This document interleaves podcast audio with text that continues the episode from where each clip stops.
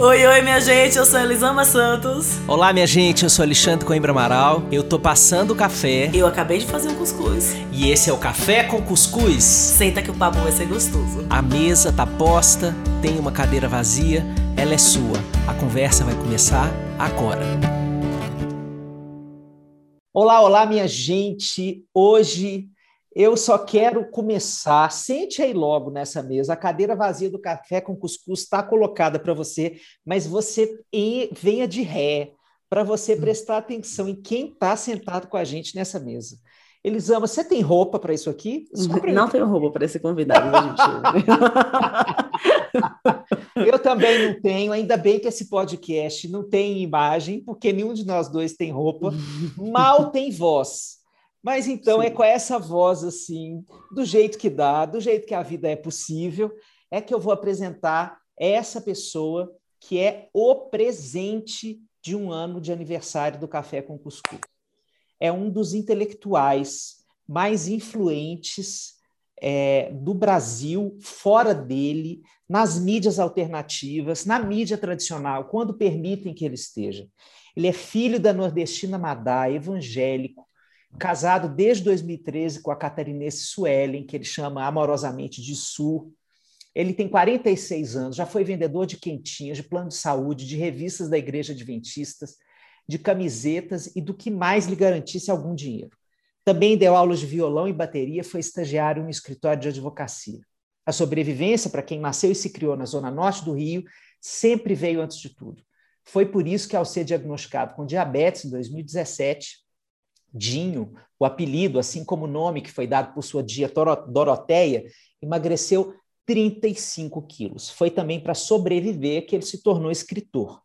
Depois de ter a casa invadida e destruída por causa de seus posts sobre a violência policial contra os pobres e os pretos da periferia, Anderson França trocou a realidade pelas crônicas, não menos contundentes. O resultado está nas páginas de Rio em Chamas, seu livro publicado pela Companhia das Letras em 2016 e que foi finalista do Prêmio Jabuti. E eu recomendo vivazmente que todo mundo que nos escute termine esse episódio e vá lá em qualquer site de livraria virtual e comprar o seu exemplar do Rio em Chamas. Trata-se de uma das vozes negras mais fortes do país, ao lado de nomes como Djamila Ribeiro, Keila Maria, Érico Braz, Renê Silva, entre tantos outros. Ele criou a Universidade da Correria, a Unicorre, projeto que incentiva o empreendedorismo social. Ele se define como professor, roteirista, escritor, ativista de direitos humanos nas suas redes sociais, com milhares de seguidores. Por conta das ameaças de morte que vinha sofrendo desde antes do assassinato de Marielle e de seu motorista, também chamado Anderson, desistiu de participar da Flip, da Feira Literária de Paraty, em 2017, e já não podia andar sozinho pela cidade de seus afetos e ideias. No final de 2018, Tal como Jean Willis decidiu no início de 2018, ele foi embora do Brasil. Alguns dias antes de embarcar, e sempre na companhia de Sul, Anderson fez um passeio sentimental pela Zona Norte Carioca, de onde jamais sairia se pudesse ter escolhido. Então, Anderson é essa pessoa, essa, esse texto que eu acabei de ler, é o texto de é, introdução a uma reportagem linda que ele deu ao Zero Hora, no dia 15 de fevereiro de 2019, e eu achei a forma mais é, ampla, geral e irrestrita de falar de uma pessoa que habita o meu coração há muitos anos, é, mas que há menos anos do que ele já habita, eu posso chamar de amigo, porque eu tive a honra de fazer parte de um grupo, e de continuar fazendo parte de um grupo que abraça esse homem é, todos os dias e que ele também nos oferta generosamente os seus abraços e faz a gente crescer. Então a gente construiu uma comunidade de afetos, uma comunidade de gente que se ama, é, desde que ele precisou construir o exílio é, para ele, para Sul, para os seus cachorros, para suas ideias, para os seus projetos de futuro, para suas esperanças equilibristas. Seja bem-vindo Anderson França, ao café com cuscuz, tem um tapete vermelho colocado entre a minha voz e a voz da Elisama para receber você aqui hoje, meu irmão. Sim, mas, mas dizer uma coisa só, Anderson, que acho que a Alexandre não falou. Para mim, você um dos, ou o melhor cronista do Brasil. Suas crônicas são incríveis, incríveis. Você consegue colocar um humor nas coisas, um humor ácido e tão eu inteligente que eu fico chocada.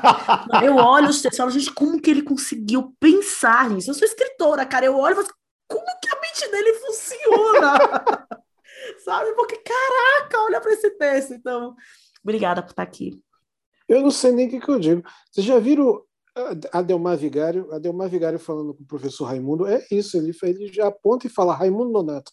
Eu não sei nem o que dizer depois de uma apresentação dessa, porque eu estou me sentindo o próprio Chico Anísio sentado na mesa, apontado por Lúcio Mauro, chamando de Raimundo Nonato, tamanho elogio que eu acabei de receber aqui.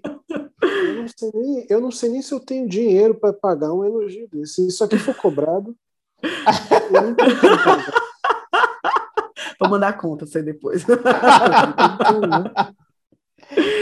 oh, mas você, você, você merece cada palavra dessa e, e as palavras que a gente não teve tempo de colocar, porque a gente está querendo te ouvir, não só falar de você, é, elas são herdeiras da sua ação nesse mundo. Então, tanto eu como Elisama é, acreditamos nessa ação é, transformadora do mundo, desse mundo que a gente não quer habitar. É, então, nós nos identificamos e aprendemos e nos inspiramos com a forma como você se indigna com o mundo em que você vive e transforma ele através de todas as suas práticas, da sua escrita, da sua voz, das suas ações, das suas provocações, do seu exílio, da sua brasilidade infinda, entende? Então é, é por isso que é, você é o nosso presente de aniversário, mesmo. Eu vou, vou pedir que depois você me dê isso escrito, que eu vou usar isso para. A pessoa pergunta quem é você? Mas assim, tá aqui o texto do Alexandre, vou ler esse texto e você vai saber quem eu sou, porque isso aqui é uma biografia.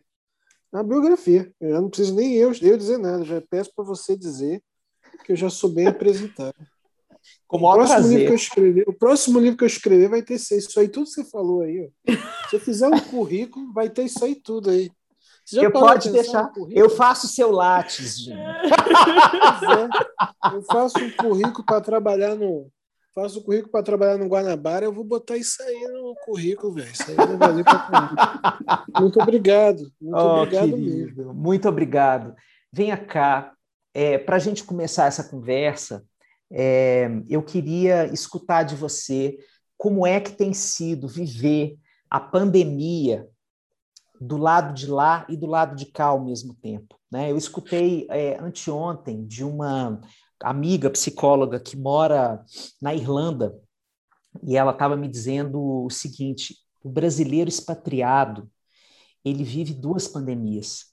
Ele vive a pandemia onde ele está morando e ele vive a pandemia à distância, vivendo os medos com os seus familiares, os seus amigos que estão passando é, as dificuldades que ele nem consegue sentir é, da mesma forma, porque ele está do lado de fora, mas às vezes sente até mais por não ter nenhuma é, experiência vivida, palpável dessa, dessa temporada da vida brasileira. Né? Então, queria entender como é que você está vivendo isso. É, na verdade, eu, eu percebo que eu estou vivendo a pandemia aqui quando eu desço na rua, porque eu estou vivendo aí eu, eu estou vivendo como um brasileiro trancado dentro de casa e que lá fora, para mim, é o Brasil. Mas não é o lá fora físico. Né? Porque quando eu vou lá fora físico, a impressão que dá é que eu estou saindo do filme e aí eu chego no set de filmagem. Portugal, para mim, é uma vida real de set de filmagem. Quando eu entro na minha casa, eu entro na magia do filme. E a magia do filme, para mim, é quando eu estou conectado com vocês aí. É pela tela, é pela internet. Então, o Anderson só existe na dimensão, hoje, na dimensão da internet. Quando eu entro, eu ligo meu computador, ali eu existo no mundo. Aqui em Portugal eu não existo. O meu vizinho não me conhece, as pessoas da minha rua não sabem quem eu sou. Eu ando pelas ruas, ninguém me, sabe nem meu nome. Então aqui eu, não, eu aqui é o set de filmagem, aqui é uma vida real demais. É, aí não, aí a, a, a vida também é real. Mas quando eu isso funciona quando eu estou dentro de casa e ligo os aparelhos, então pronto, agora se a gente se vestiu de Anderson França. Agora, eu vivo a pandemia aí.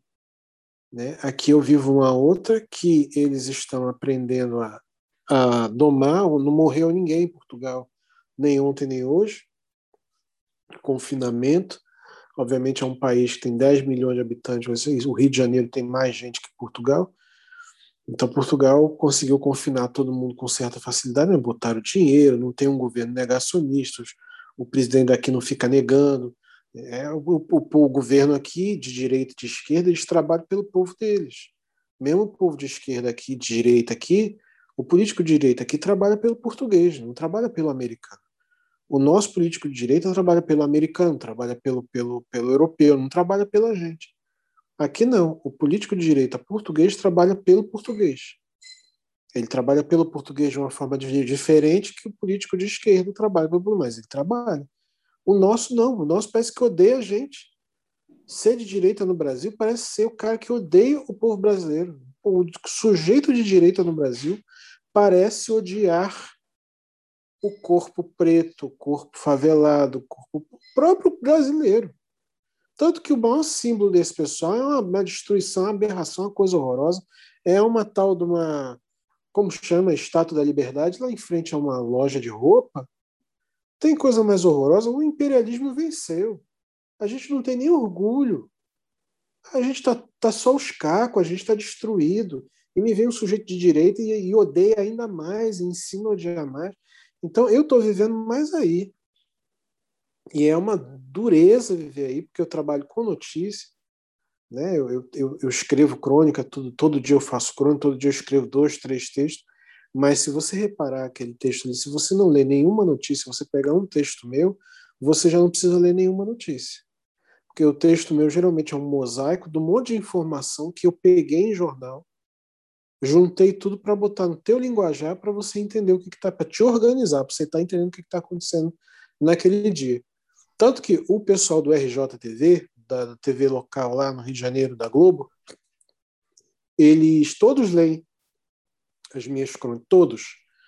A Ana Paula, Mariana Gross, o Edmilson Dávila, todos leem as minhas crônicas porque elas são resumos de notícias que orientam muito.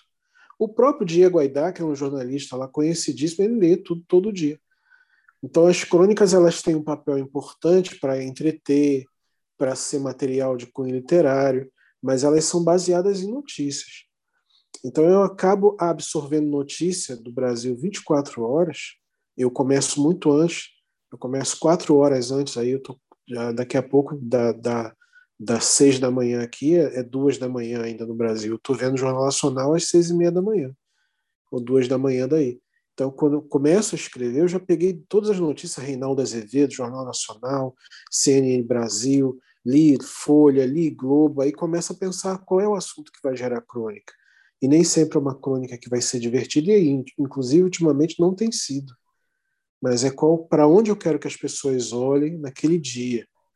E aí eu tento fazer uma crônica fazendo com que as pessoas olhem naquele dia.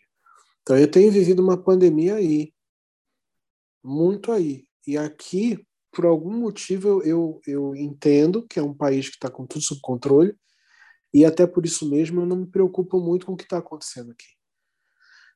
É... Porque tem governo, porque tem estrutura, tem um SUS aqui que funciona. Então eu, eu, eu, eu vivo a pandemia aqui, mas o meu coração e a minha, a minha vontade, o meu desejo está aí. Então eu acordo e durmo pensando no Brasil o tempo todo eu estou vivendo aqui uma vida muito boa. Ao mesmo tempo que ela é muito boa, eu carrego muita. eu carrego uma sensação de, de, de responsabilidade, sabe? Acho que o sujeito, quando ele. Tem dois tipos, tem vários tipos de gente, mas tem a pessoa que consegue ganhar as coisas na vida, vencer na vida e foda-se. E tem a pessoa que consegue fazer isso e não consegue se desligar do lugar lá atrás de gente que não conseguiu ainda. Então parece que o pão que eu comi aqui hoje, eu fico pensando no sujeito que não está comendo esse barato lá em Paracambi, morou? Sim. Então essa coisa é isso, assim, a gente vive uma vida um pouco melhor agora, porque eu estou recebendo um dinheiro mais regular do trabalho da coluna de terça, então eu consigo pagar minhas contas, consegui me equilibrar aqui. Alexandre me conhece no tempo que eu estava vivendo de favor, pedindo dinheiro, mas agora eu consigo me manter, fazer. Eu acabei de chegar do mercado, fiz uma compra, mas ao mesmo tempo eu ando muito preocupado com umas fitas que estão acontecendo, de gente próxima a mim que eu conheço, que quando eu posso eu ajudo, mas e acho que a entrevista com o Preto também, da CUFA, uhum. Deu uma mexida comigo com aquele Anderson que, que aqui está silenciado, né? Tem um, um Anderson que está silenciado aqui, né, Alexandre? Que é um, Sim, o Anderson da Unicorre. Que é um animal que, que, queria morder todo mundo e mordeu, na real. Aquele bicho tá, aquele bicho tá dormindo aqui, sabe? Aquele bicho não está acordado, não aquele bicho acordado, ele move todo mundo. Então, tipo, aquele bicho eu sinto falta dele, sabe? O bicho que está aqui hoje é um bicho todo, sabe, civilizado, tal, escreve, não sei o quê. Mas eu não sou esse bicho, não. Então, a conversa com o Preto, ela me botou nessa dimensão, sabe? Na dimensão do que de fato a gente é. A gente nasceu na escassez, a gente é para a escassez, a gente não é que a gente goste da escassez, mas é nela que a gente consegue desenvolver o nosso eu, sabe? Porque é na pobreza que eu encontro com o outro. A história da gente na, na escassez nunca é uma história individual, né? Quem tem história individual nesse país? É a pessoa que tem privilégio, ela é sozinha, ela é única, ela é ela mesma, ela entra no elevador sozinha, ela não fala com o vizinho, ela não sabe nem quem mora no mesmo prédio, ela compra o, o Prime, o exclusive dela aí, qualquer. Na, na escassez, a gente depende do outro para completar um Nescau, para completar um arroz, para completar Sim. uma conta de luz. Então a minha história só finaliza com a percepção do outro. E aí eu estou sentindo falta dessa parada, porque a escassez, ela para mim, ela também traduz a dimensão da minha humanidade. Eu, eu me sinto menos humano quando eu tenho tudo. Então, eu não nasci para esse lugar. Eu não nasci para esse lugar de ter tudo. Eu não estou dizendo que eu tenho tudo, estou vivendo uma vida de classe média aqui. Estou vivendo uma uhum. vida muito simples, de escritor de classe média aqui. Um sujeito que nem tem emprego em Portugal, meu emprego vem daí. Mas eu não acho que esse lugar seja o meu lugar, embora as pessoas digam, você merece, você está trabalhando para isso, de fato trabalho muito, mas eu gosto tanto, Alexandre, de estar envolvido com essa busca do outro, sabe? A Universidade da Correria, sabe qual era o grande barato da Universidade da Correria? É que estava todo mundo buscando alguma coisa. Ninguém estava achando, estava todo mundo buscando. Sim. O buscar, você se envolver com alguém que está, que decidiu levantar para buscar, você está pegando o melhor dessa pessoa, você está vendo essa pessoa todo dia é como se fosse o sol nascendo todo dia. Você está vendo aquela que a pessoa que ia para a Universidade da Correria, ela ia com tanta força para viver que você via a face mais fuderosa dessa pessoa Sim. todo dia. Cara, essa pessoa é foda.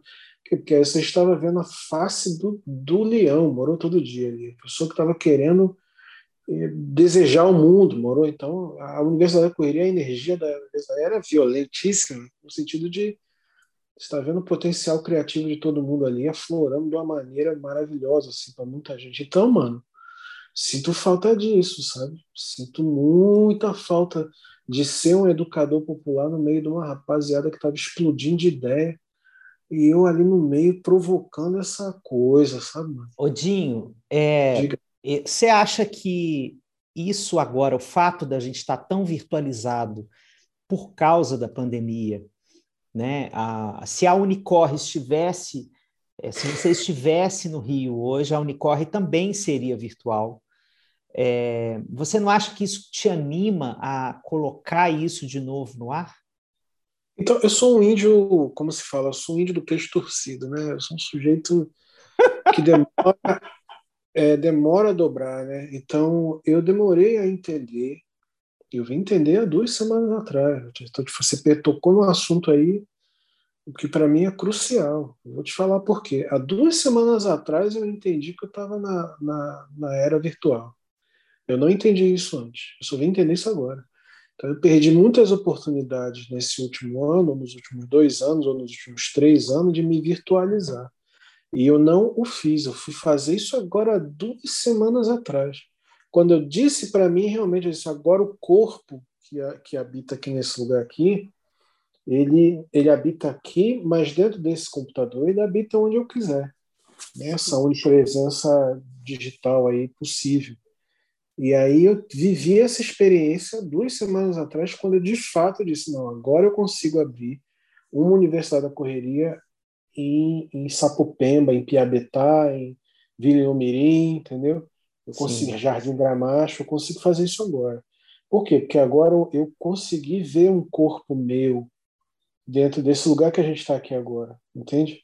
Antes eu não conseguia, não. Eu precisava muito da, do contato e da real, da realidade ali, sabe? Do outro, pegar o outro, abraçar o outro, pisar naquele chão com o outro. Eu sou esse sujeito mais analógico. Eu precisava, eu tinha uma necessidade desse negócio. Nossa, eu me identifico tanto com isso, tanto.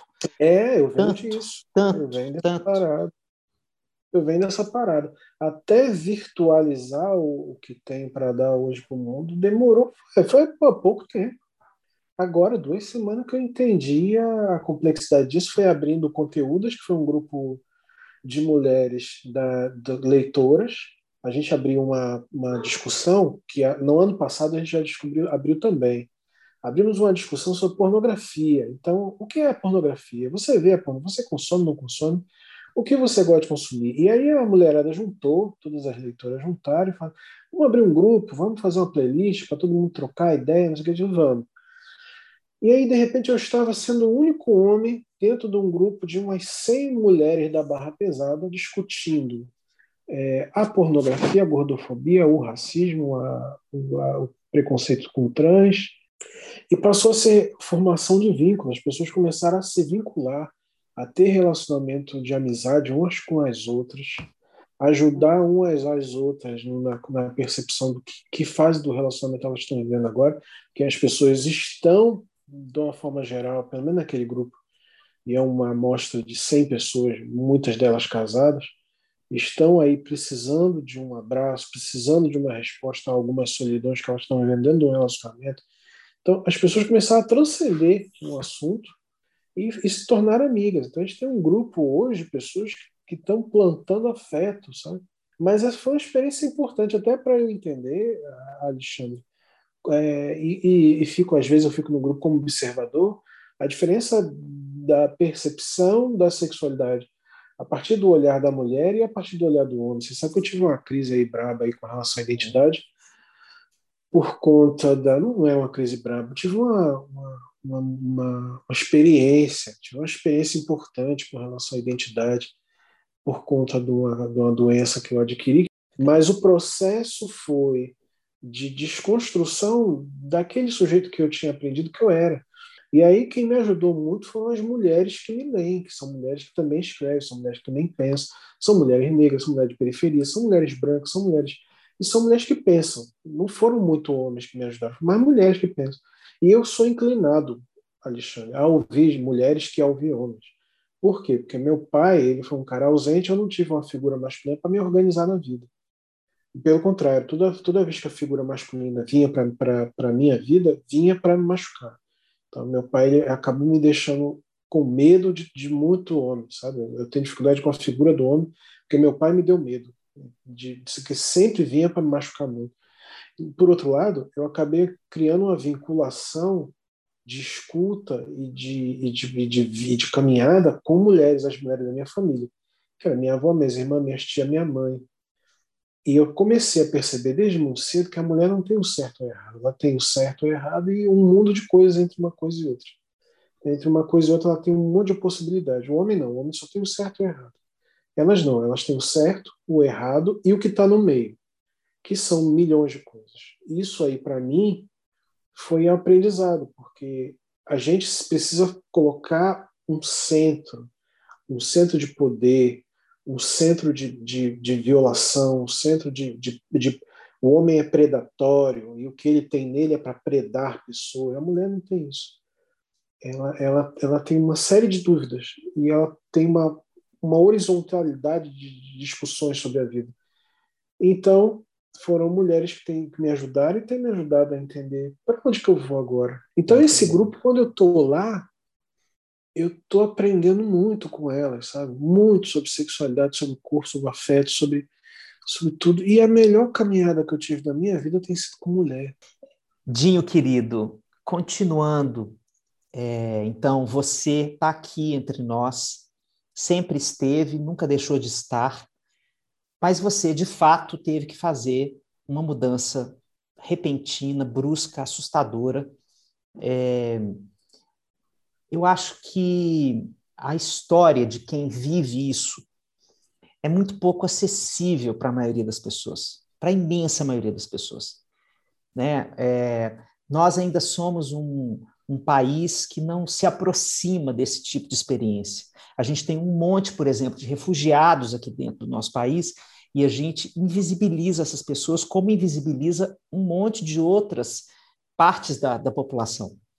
É, então, é, se você puder contar algo que possa colocar em palavras o que sente uma pessoa obrigada a deixar a sua pátria. Que, que transição é essa? É, e para onde se vai quando se vai para fora? É, é uma violência muito grande quando você é obrigado a deixar o seu chão, não por uma escolha pessoal, mas porque você se sente obrigado. Então, o nome disso é violência. É uma violência quando um, uma pessoa precisa se refugiar, precisa sair da sua terra, seja movida pela fome, seja movida pela ameaça de morte, seja movida, é, enfim. É, isso é o nome disso é violência.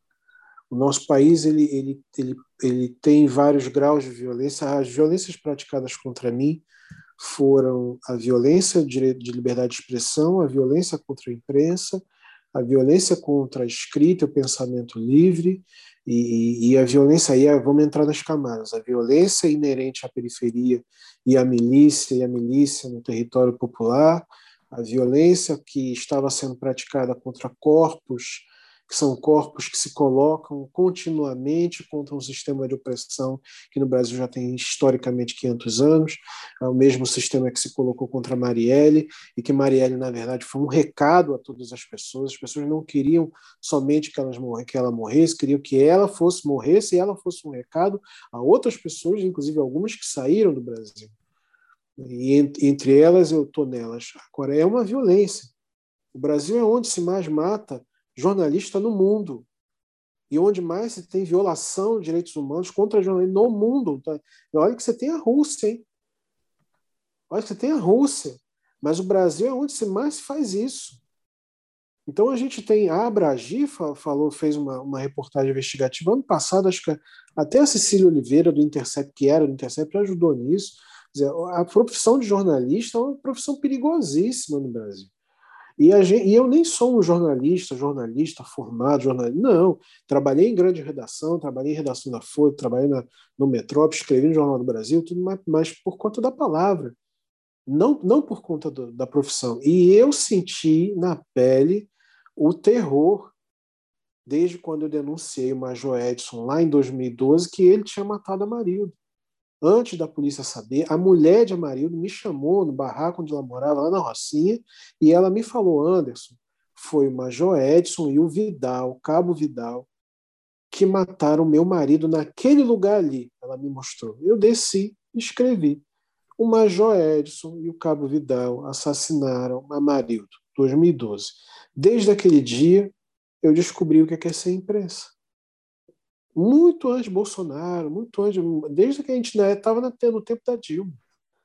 Então, eu acho que, primeiro, há muitas violências que fazem uma pessoa sair. No meu caso, são essas. A, a outra coisa é quando eu percebo que eu estou aqui, e isso levou muito tempo, foi quando, e, e foi uma construção aos poucos, eu percebi que que, que eu só percebi que eu estava aqui quando eu recebi meu último documento. A Europa ela é especialista em burocratizar a liberdade. Ela criou fronteiras. Ela disse quem era branco, quem era preto. Ela disse quem é desenvolvido, quem é subdesenvolvido. Ela disse quem era o evoluído, quem era o, o atrasado. Ela, ela explorou lugares, empobreceu destinos e se enriqueceu em cima disso. Então a Europa, ela tem o poder de me dar um documento e para me dar um documento, ela me lembrou todos os dias que eu era um nada. Eu recebi agora, tem acho que dois meses, o documento definitivo aqui de, de Citizen Card, que eu posso andar a Europa toda, porque eu sou agora uma pessoa, não tenho residência permanente ainda, mas vou ter. Mas eu tenho o Citizen Card que eu tirei aqui, que é um cartão de que dá direitos iguais a qualquer europeu. É, é o primeiro passo para a nacionalidade adquirida. Então, tipo, eu já tenho esse documento. E, e, muita gente me ajudou a ter, mas eu, eu vejo muitos africanos que estão aqui não têm. Muitos árabes estão aqui não têm indianos, nepaleses estão aqui, não tem. Eu consegui ter, porque além de ter muita gente da área política que me ajudou, o Brasil tem um acordo, um tratado com Portugal que facilitou isso. Então a Europa, ela, ela dificulta. E eu só vim entender que eu estava aqui quando esse documento de plástico estava na minha mão. Que eu fiquei dois anos sem RG, dois anos sem documento, dois anos indocumentado, que fala que é um limbo, que é um lugar de desumanidade, que é um lugar de desprezo, que é um lugar de, de de dilapidação do nome da pessoa, da história. Ninguém merece passar por isso. Quando você está andando aí no Brasil, você vê um senegalês, um angolano, um africano, um congolês, um boliviano, um colombiano, um peruano, qualquer pessoa que está andando por aí, que não é um grande estrangeiro, francês, belga, judeu, não, é uma pessoa pobre, de um outro país pobre, que foi aí tentar a vida. E você vê que essa pessoa está sem um documento, que o governo brasileiro ainda é mais duro, inclusive, não sei porquê, mas é mais duro que, inclusive, Portugal foi comigo. Quando você vê essas pessoas batalhando, às vezes, por um papel para tirar um RG, você sabe que para tirar um RG, se você é estrangeiro, você leva 10 anos. Você Meu leva 10 anos no Brasil. Caramba. Então você pode ficar. É louco. Aqui eu consegui tirar o RG por conta de tratado, mas eu levei dois anos. No Brasil você leva 10. Os transtornos, os transtornos de identidade, eles são os transtornos mais graves que a gente pode ver, por exemplo, num livro de psiquiatria. E se você for pensar, você está negando a identidade Sim. da pessoa em amplo sentido. Mas é, e é uma forma de, de fazer com que você se enxergue o seu lugar onde você está, né? Você, você não tem lugar aqui. Você vai ter um pedacinho de lugar quando eu te der. É uma forma de, de de humilhar desde a hora que você chega, né? De fazer com que você baixe todas as suas expectativas diante do que você tá, vai viver ali dentro, assim. É assustador. E o que, que você acha é, que... E, é, e aí, isso, só queria, desculpa. Só queria, queria só acrescentar uma coisa que a, a, a, o principal capital, um dos principais capitais da Europa é, é, é o, o poder que eles têm de dizer que quem eles são e quem você é.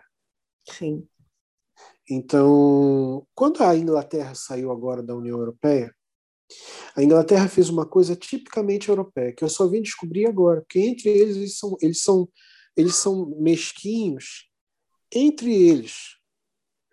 A União, a União Europeia saiu a, a Inglaterra e a Inglaterra rompeu com todos os europeus o direito deles ficarem lá. Olha só que coisa louca.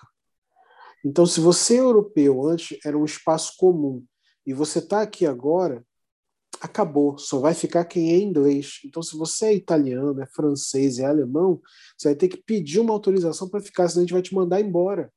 É isso que significa o fim da relação da Inglaterra com a União Europeia. E um monte de gente correu para conseguir uma autorização de residência europeu eles são de uma mesquinhez que é entre eles mesmos. Eu já ouvi muita história que antes de ter a União Europeia, havia uma confusão nas fronteiras para você sair de Portugal para a Espanha, que era do lado, você tinha que ter documentos. E da Espanha para a França você tinha que ter outros documentos. Entre eles, Alexandre, é um povo. A Europa ela, é, ela está corruída pela mediocridade, corruída pela falta de generosidade corruída pela branquitude. Quando se fala que o mundo é eurocentrado, a gente está falando da pior coisa que pode ter acontecido na civilização humana. A Europa é um câncer na história, uma curva que leva a gente a uma tragédia humana. Esses são os valores dessas pessoas. E quando eles decidem dizer para você que só vão dar o direito de você pisar nesse chão, se te der um papel, um pedaço de plástico, eles estão fazendo você comer o pó da terra. E tem gente que come esse pó da terra 10, 15, 20 anos sem conseguir essa autorização e eles te vencem pelo cansaço e muitas vezes você vai embora daqui. É o que acontece muito na França, não sei se vocês viram ano passado, perdão, ano retrasado eu já estava aqui, um grupo de, de, de nigerianos, nigerianos e senegaleses foram até Paris e fizeram um protesto em Paris. Mais de 5 mil é, imigrantes nigerianos e, e, e senegaleses fizeram um protesto com um papel na mão aquele papel era um papel que eles tinham pedido, eles pediram autorização para morar na França e deram um papel a eles. E eles deveriam assinar e carimbar aquele papel, as autoridades. Só que as autoridades marcam aquilo para anos e anos depois. O objetivo é que eles se cansem e, e voltem. Porque sem aquele papel carimbado, você não consegue direito à saúde, direito à educação, Direito ao trabalho, você não consegue ser caixa de mercado se você não tem isso. O nível da crueldade humana eu vim conhecer nesse lugar. Eu não conseguia ser caixa de supermercado. Eu tenho um cartão, é porque a gente está fazendo isso em áudio. Se tivesse em vídeo, eu mostrava o cartão. É um cartão, é um RG. Que sem esse RG eu não consigo trabalhar numa caixa de supermercado, não consigo ser gari. Então, os trabalhos que eu consegui eram trabalhos subalternalizados, de exploração, fui muito explorado em restaurante. Eu trabalhei num restaurante aqui que eu, eu trabalhava na cozinha, eu fazia comida para as pessoas. Não, eu estou falando do Anderson França, já era Anderson França, fazendo comida, 11 horas fazendo comida dentro de uma cozinha e eu não podia almoçar. Eu Meu não podia Deus comer Deus. da própria comida que eu estava fazendo. É isso que eles fazem com o imigrante. Isso foi aquela época, Alexandre, que eu fui dar palestra na Suíça. Eu lembro eu fui dar palestra na Suíça. Eu estava trabalhando num restaurante que eu fazia comida, eu não podia comer a própria comida. Então, assim, é, é, é o, que me, o, o, que me, o que me impressiona nesse lugar é a falta de generosidade. E eu acho que a gente, como Brasil, a gente precisa voltar ao nosso primeiro acordo de país, que nós não somos Europa, nós somos o desbunde, nós não podemos ser eurocentrado, nós temos que ser afrocentrado, porque o que é afrocentrado é generoso, o que é afrocentrado planta no chão e nasce para todo mundo comer. A gente está falando de um outro, outro nível de relação, de uma outra riqueza, para além do gênero, para além da civilização. A primeira civilização foi lá, a gente precisa voltar para isso. O brasileiro não é o brasileiro da bandeira americana, o brasileiro não é o sujeito da Estátua da Liberdade, a gente não é isso. A gente é uma caricatura de uma coisa que já é uma caricatura. A, a, supremacia branca já é uma caricatura dela mesma. Então a gente quer ser a caricatura da caricatura, sabe? Então quando a gente percebe que está aqui é quando a gente tem esse documento. No dia que esse documento veio, eu acho que eu até fiz uma foto para vocês no grupo que vocês estão comigo lá, mas eu, eu tirei foto desse negócio a gente acompanhou com você ao vivo no dia que você Foi. conseguiu o documento, lembra? Você Foi. andando nas ruas, sorrindo. Foi. Eu verdade, vou contar para vocês o que foi que aconteceu. A gente marcou uma live que foi um, um encontro assim no Zoom e é, todo mundo chorando, todo mundo emocionado e o Dinho andando pelas ruas. Eu achei aquilo muito simbólico porque era como se você tivesse finalmente podendo pisar naquela terra sem esse lugar abjeto de quem é invisibilizado, ou pior, quem é destinado a ser marcado como um pária, um sem lugar, um sem nação, é, um sem identidade. Né? Então você estava pisando naquela terra dizendo: eu tenho direitos, eu sou Eu sou agora dessa terra também, né? como qualquer pessoa poderia ser de qualquer terra. E você ficou mais de uma hora andando incessantemente. Então foi uma, uma conversa em que cada um de nós estava dentro das nossas casas e você estava na rua fazendo o selfie com a, a selfie com a câmera e a gente vendo você caminhar pelas ruas. É, Para mim, aquilo era uma metáfora dessa conquista. E você veja que a gente está falando de um direito desse, de um pessoal que, quando entrou no Brasil, não pediu licença. Sim. Isso, olha, Alexandre, isso, oh, Alexandre, isso faz escorrer um, um ódio de mim, que é uma coisa que eu. Um pessoal que, quando botou o pé no Brasil, não tinha nem autorização, nem carta, nem IRG, nem nada. Eles chegaram destruindo, consumindo tudo. Como se fossem donos agora... e acabou. O que, que é isso? Isso é muito. Isso é, vocês não têm noção quantas noites eu tive que pensar tanto, eu ficava de madrugada pensando, por que, que eu vim parar aqui? Por que, que eu estou aqui passando por isso? Porque eu, eu, essa história me dói tanto. E por que, que eu estou vivendo ela? Por que, que eu estou vendo outros brasileiros viver ela? Qualquer pessoa aqui, qualquer pessoa, de, de, de rica a pobre, se é portuguesa, olha para a gente manda a gente voltar para nossa terra. Pode ser o cara que está varrendo rua ali, sabe que a gente é brasileiro, se é mulher, puta, se é brasileiro, vagabundo, volte para sua terra. Sabe? A gente é infantilizado. Para você conseguir uma coisa aqui em Portugal, muitas vezes você tem que ter um português que fale você, por você. Eu, para conseguir a casa onde eu estou morando, teve que um português me ajudar a ligar para a dona da casa. Ô, ô, Alexandre, eu não sei por que, que eu vim viver aqui nesse lugar, quer dizer, dizendo assim, né? Qual é, qual é a grande lição que se tira disso? Porque isso não está planejado. Mas eu, eu tive que amargar muita dor. E quando esse documento chegou, eu fiquei pensando muito, sabe? Como o ser humano consegue ser mesquinho e como a gente tem que fugir disso, sabe? Como a gente como tem a Europa conseguiu espalhar a mesquinhez dela no mundo inteiro, né? No mundo todo, no mundo todo. Sempre quando os franceses, eles pagam de elegantes, pagam de cultos, amam a cultura brasileira, mas os franceses são os bárbaros, são os selvagens, sabe? Eles são pessoas más, são pessoas infelizes. Os ingleses, a mesma. Por isso que os dois não se bicam, porque os dois são da mesma laia. Sabe? Os franceses destruíram a África inteira, mataram Tomás Sankara, que era uma grande liderança africana. Eles são desgraçados. E vem com esse papo de que gosta da cultura brasileira, que gosta do samba, que gosta disso aqui. Eu não tenho a menor paciência para francês, eu não tenho a menor paciência para inglês que fica cantando nossa, nossa música. Aí a, a, a tal da, dessa moça aí, a Maria Braga, o moço lá fez, fez comida congolesa, fez comida queniana, e ela desdenhou da, da comida do cara.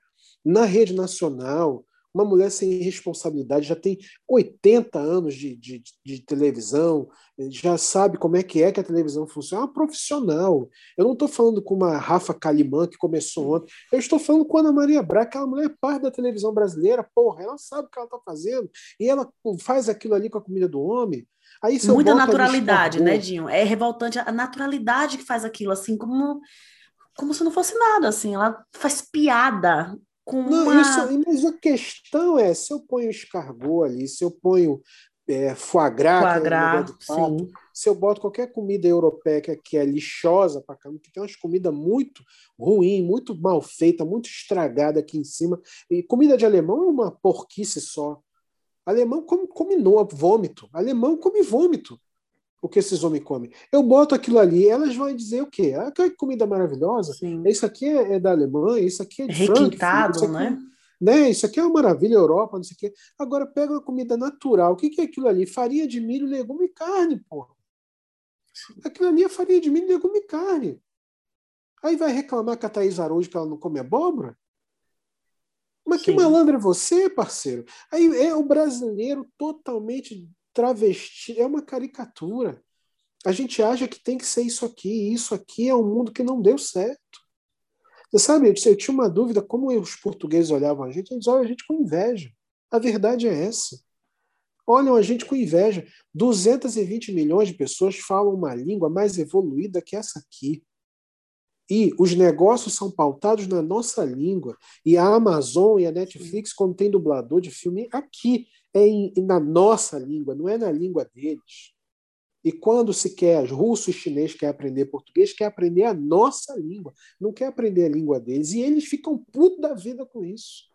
Porque a gente engoliu eles. A gente acabou voltando de avião. Voltamos de avião. Chegamos, Sim. pisamos aqui, as crianças, qualquer criança portuguesa agora está falando sotaque de São Paulo e sotaque da Bahia. Porque passa o dia vendo. vendo está entendendo? Estamos contra colonizando esses filha da puta. Eu não tenho nenhum problema, eu tenho vários amigos portugueses. Eu acho a Constituição portuguesa uma Constituição extremamente democrata. Eu, não é sobre isso. É sobre o karma. Sim. É sobre o que você fez, vai voltar para você na dimensão da tua responsabilidade. Uma hora isso volta. E historicamente é isso que está acontecendo. A juventude aqui olha para nós e pergunta: onde fica bom sucesso? Quem é a Anitta? Por que, que agora ela está na frente de um ônibus? Quem é Rafa Calimã? Quem é Lucas Penteado? Quem é Djamila Ribeiro? Essas pessoas estão mais interessadas na gente do que neles mesmos. Sim, que forte isso, né, cara? É foda. E isso é porque, isso é porque eles ainda. Não, eu, eu fiz uma portuguesa aqui, ouvir Racionais. Tá... Como foi isso? Ela está há meses. Ela saiu de um grupo de mulheres. Ela mudou a vida dela por causa disso. Ela, ela, ela é uma portuguesa branca que ficava num grupo de mulheres brancas brasileiras fazendo doutorado, mestrado aqui, umas mulheres que nunca botaram o pé na favela vieram para cá fazer mestrado. E elas ficam falando de um feminismo liberal, um feminismo racista, um feminismo que não reconhece recorte de classe, e essa mulher estava lá, e elas estavam se sentindo as luso-tropicais. Né? Falando de Caetano, falando de Luiz Hermando, falando de, de, de, de, ser vegano, falando de sei o quê. Os cirandeiros. As da superficialidade da esquerda brasileira e todo mundo com bolsa de ecobag de Marielle Franco, mas ninguém nunca botou o pé na maré. E essa portuguesa estava lá se sentindo a própria a própria Alcione. Ela se sentia a própria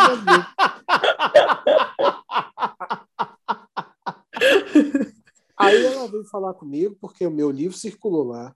O meu livro circulou lá dentro, minhas, minhas falas circularam lá dentro. E aí disseram, ah, mas esse homem é um ignorante, ah, mas esse homem não gosta de mulher, esse homem é misógino, isso aqui e tal. Ah, esse homem aí não vale nada. Ela pegou meu livro e leu. Ela disse, ah, tem algumas coisas interessantes aqui, eu quero conhecer ele.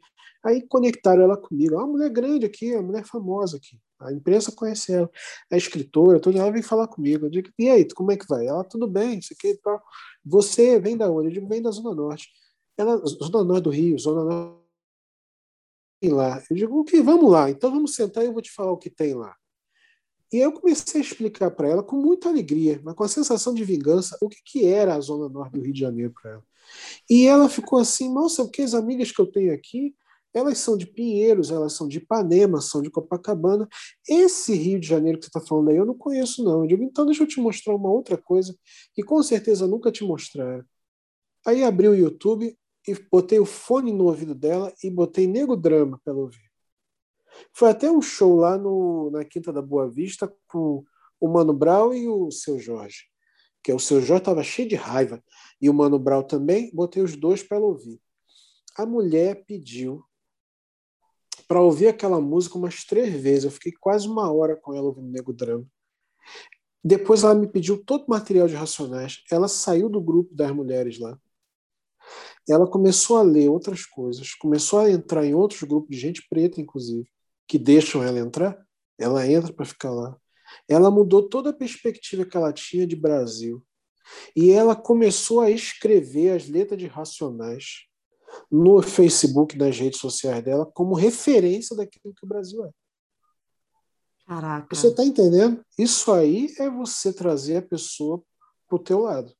Isso aí é você pegar a pessoa e fazer igual o Fred Hampton fazia no, no, no, Panteras Negras, é igual fazer Malcolm X fazia lá no Harlem na 125, é pegar um panfleto, botar na mão da pessoa e falar assim, me escuta, você está no caminho errado, deixa eu te mostrar um outro caminho. É papo de proselitismo mesmo. E aí ela entendeu Aí ela entendeu quem é Marielle Franco que a própria Marielle foi uma mulher desprezada dentro do partido, que foi usada muitas vezes como token, como imagem de mulher negra dentro do partido, para o partido conseguir usar a imagem identitária para conseguir voto. Mas ela só foi valorizada depois que ela morreu. E eu já disse isso várias vezes, e a própria irmã da Marielle, que agora é minha amiga, a gente conversa muito, ela concorda comigo. Marielle, enquanto vivo, o pessoal não valorizou. Só, o pessoal só valorizou a Marielle depois que ela morreu. E eu digo isso ao pessoal há muitos anos, é uma hipocrisia. Eu estava no dia do enterro de Marielle, no dia que o caixão saiu do carro, eu estava aqui, Freixo, na minha frente. Pegaram um Freixo, um monte de gente branca levando ela para dentro de uma mulher negra e levaram ela lá para dentro da Câmara de Vereadores. Eu fiquei me perguntando assim: agora ela virou herói. Ela passou 10 anos aí, mas agora vai virar herói.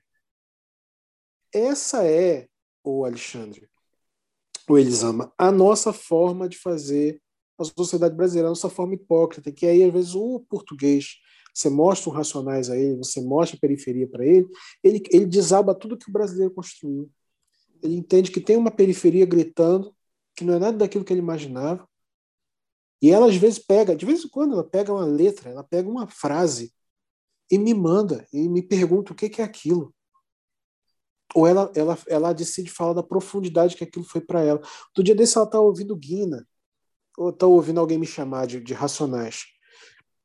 Ela falou assim: Isso aqui é tão profundo, porque eu não sei se vocês já ouviram esse, esse rap, estou ouvindo alguém me chamar, é a história de um homem jovem, negro, que morre, que está morrendo. E no que ele está morrendo no chão, depois de um assalto, ele lembra da vida dele toda. O Mano Brown é o Mano Brown, minha gente. É, esse cara. homem, as pessoas não valorizam. Esse... Olha, eu vou te falar um negócio. O Mano Brown fez esse rap de quase oito minutos da história de um jovem negro que vai para dentro de um banco. Ele assalta o banco. Do nada ele leva um tiro. Ele cai no chão. No que ele cai no chão, a vida dele toda passa na vida na cabeça dele. Isso é o rap. Ela pegou essa visão. Ela falou: Isso aqui é um jovem, né? Ele está falando da vida dele toda no Capão Redondo. Né? Ela já fala o Capão Redondo. Ela pegou o mapa de São Paulo para descobrir onde era o Grajaú, Capão Redondo, Santo Fiel, tudo. Ou seja, você trouxe essa pessoa do Brasil. Sim. Para enxergar Brasil, um Brasil, né? Para enxergar um Brasil. Entende? Então eu acho que nós precisamos parar e não, não ceder a essa tentação de ser como tudo bem que a Ana Maria Braga pode até não ser essa pessoa, mas de não, não deixar esse impulso ser tão natural, de querer ser europeu, porque a gente não é europeu. Não somos. A gente, não, a gente é generoso e a gente tem que voltar para esse lugar da generosidade. Ai, ai. Olha, minha gente, vocês estão vendo, a gente poderia passar. Talvez esse tenha sido o episódio em que eu e Elisama mais escutamos os nossos convidados, né? o nosso convidado, porque quando a gente está diante de uma pessoa que tem a dizer, como Anderson, e que tem a, a ensinar, é, eu vou deixar para você essa pergunta. É, quais foram as perguntas que o Anderson deixou no seu coração durante essa hora e pouco aqui de café com cuscuz? Quais foram os momentos em que você se sentiu é, convidada a se rever no que você chama de Brasil, no que você chama de humano, no que você chama de masculino ou feminino, no que você chama de racismo, no que você chama de desconstrução, no que você chama de pertencimento e no que você chama de exclusão. Então, esse, essa conversa que poderia durar ainda mais horas a fio, ela me desloca e ela me convoca para habitar um outro país. É, é, com muita honra que eu sinto é, um contentamento sem par de habitar o mundo na mesma época que você, Jim. E de ter oportunidade de escutar a sua voz, de ter oportunidade de aprender com você, porque eu, como homem branco, é, eu preciso aprender com os homens pretos e com as mulheres pretas, sem fazer uso de vocês como wiki preto, mas dialogando para compreender a miséria que foi constituída a partir da identidade dos meus contra a identidade dos seus, porque não é esse mundo que eu quero habitar. Não é esse mundo que é, para o qual eu acordo e durmo todos os dias. Né? Então, é, é, eu não tenho palavras, eu estou emocionado e, e é com muito amor que eu te agradeço por, isso, por esse momento que a gente teve aqui, porque você sabe quanto eu te amo, quanto eu honro o seu caminho, eu reverencio a sua existência e a sua força para todos os dias despertar e continuar lutando por esse mundo que você acredita. Muito obrigado por isso, Alexandre. Muito obrigado mesmo, de verdade, Alexandre. Eu ainda vou saber, vou saber, não é nem retribuir, sabe? Eu acho que um dia a gente tem que se ver, Alexandre. Eu acho que um dia isso tudo vai acabar. E aí a gente vai poder sentar e, e a gente tudo tomar uma grande cerveja. É isso que eu espero que aconteça. Que esse dia venha, que a gente possa de novo sentar e to, todo mundo, eles amam Alexandre, Léo, todo mundo, todo mundo, a gente poder sentar de novo naquele chão que a gente diz que é nosso e a gente poder ter um dia de paz e terminar aquele dia tomando uma cerveja. É isso que eu desejo. Também não tem nem o que falar mais. Obrigada, obrigada, obrigada. Estou na torcida por esse dia de paz. Em que a gente possa ter um dia inteiro de paz nesse país.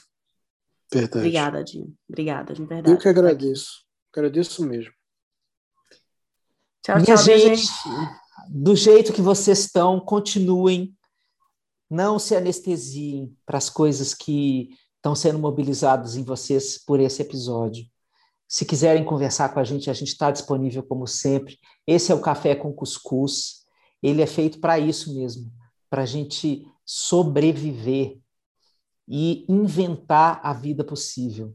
É para isso que a gente começou a fazer esse episódio. Não sei se você sabe, Dinho, a gente, um amigo nosso em comum, falou assim: vocês têm que ter um podcast. Você foi assim. E aí nós fomos para a casa dele, ele tem um estúdio lá na casa dele, porque ele é músico. E aí nós fizemos um episódio com um negócio todo chique, microfone bacana, não tinha é, desses microfones que não dá ruído, né? Negócio assim, HD, 4K. E aí fizemos um negócio todo bonito, ele fez a vinheta pra gente, não sei o quê.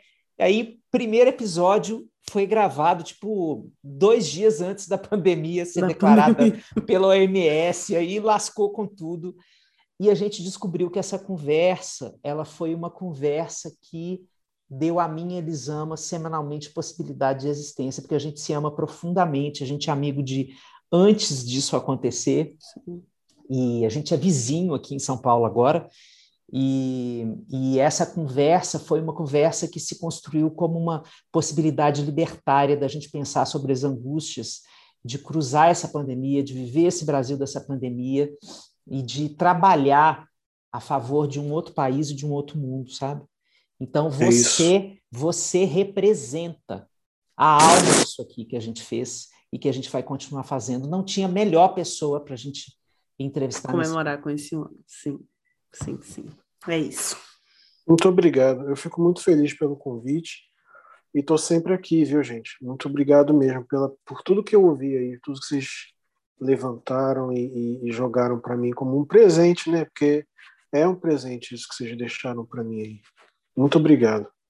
Obrigado, querido. Você vai voltar. Você vai voltar não só para o Brasil, mas antes você vai voltar para o Café com Cuscuz, não tenha dúvida. É, os nossos ouvintes vão ficar em polvorosa e vão querer mais Anderson França. Nós Pronto. Vamos... Tá bom?